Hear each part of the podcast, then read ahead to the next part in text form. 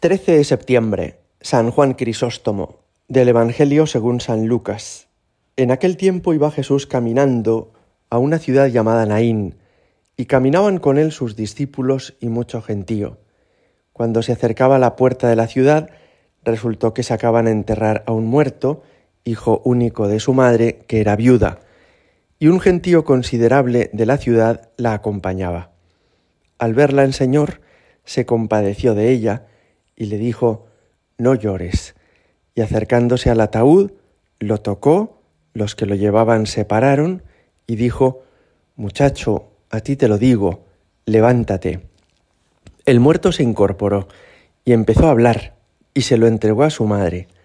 Todos, sobrecogidos de temor, daban gloria a Dios diciendo, Un gran profeta ha surgido entre nosotros, y Dios ha visitado a su pueblo.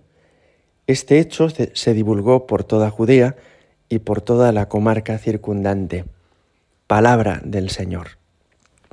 Hay muchos pasajes del Evangelio como este en los que se nos muestra la capacidad de Jesús de sufrir con los demás, de emocionarse en las situaciones que ocurren, en el fondo de mostrarnos su corazón.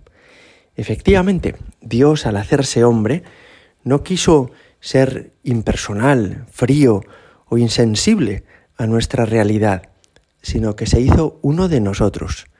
Al asumir nuestra naturaleza humana, comenzó a tener también un corazón humano como el nuestro, capaz de conmoverse, también capaz de asustarse, también capaz de comprometerse, un corazón como el nuestro que es sensible y que es al mismo tiempo apasionado.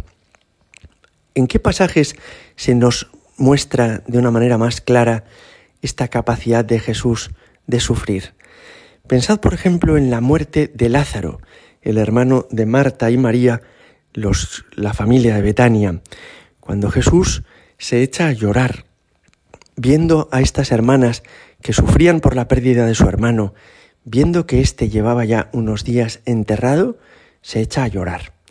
También le sucede pocos días antes de la pasión, cuando está en Jerusalén y allí, divisando la ciudad desde un lugar que aún hoy se conoce como el Dominus Flevit, nos dice el Evangelio que Jesús gimió, que Jesús lloró y que le daba lástima ver que le habían dado la espalda, que esa ciudad de Jerusalén no le había reconocido como el Mesías y el Salvador. Y otro de esos pasajes es este, en el que ve a la viuda de Naín que ha perdido a su hijo único. Y el Señor es capaz de empatizar, de ponerse en la piel de ella, de caer en la cuenta el drama por el que está pasando. Es una mujer que ya ha perdido a su esposo y que por tanto no tenía, en una cultura como aquella en la que los que trabajaban eran los varones, no tenía muchos medios de subsistencia, no tendría probablemente cómo salir adelante. Pues bien, una mujer así, que solamente tiene un hijo, pierde a ese hijo. Esto ya es un dolor horrible y espantoso. Pensad que el que se mueran nuestros abuelos o el que terminen falleciendo nuestros padres forma parte pues del orden natural de la creación y es que los más mayores suelen ir enfermando y muriendo antes que los más jóvenes. Pero cuando a una madre se le muere un hijo, eso no solamente es aterrador, sino que es que además parece antinatural que sean los pequeños los que marchan antes que los mayores. Y ese sufrimiento atroz por la pérdida de alguien querido se multiplica cuando ese alguien querido es, es un hijo, un propio hijo de las entrañas, ¿verdad? Alguien a quien esta mujer seguramente habría sacado adelante con su esfuerzo, con su cariño, con su tesón. Pues bien, viendo Jesús la situación de esta mujer, se compadeció de ella, dice el Evangelio. Probablemente, y esto ya no aparece escrito en el Evangelio, pero lo podemos imaginar, Jesús intuye cómo va a quedar la Santísima Virgen después del Viernes Santo, porque la situación es análoga.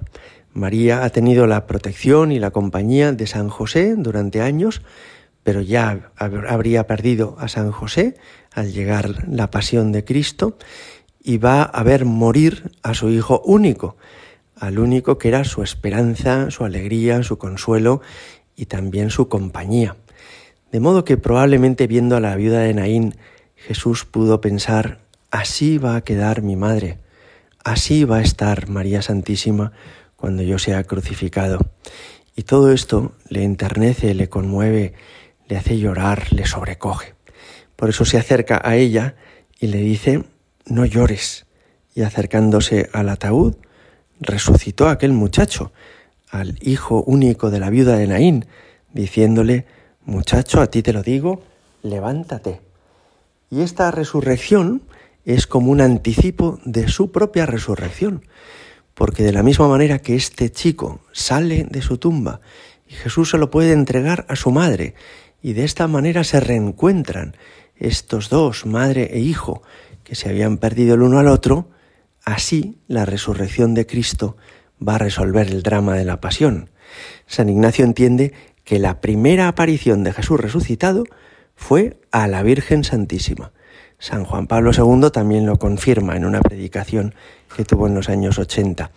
Y de esta manera nos ayuda a entender que el Señor no se olvidó de María después de su muerte y que probablemente fue a ella, a la primera, la que quiso visitar tras su resurrección.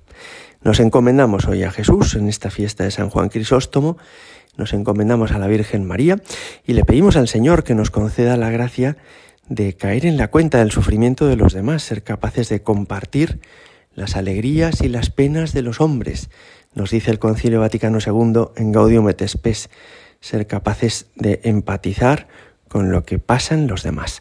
Gloria al Padre y al Hijo y al Espíritu Santo, como era en el principio, ahora y siempre, y por los siglos de los siglos. Amén.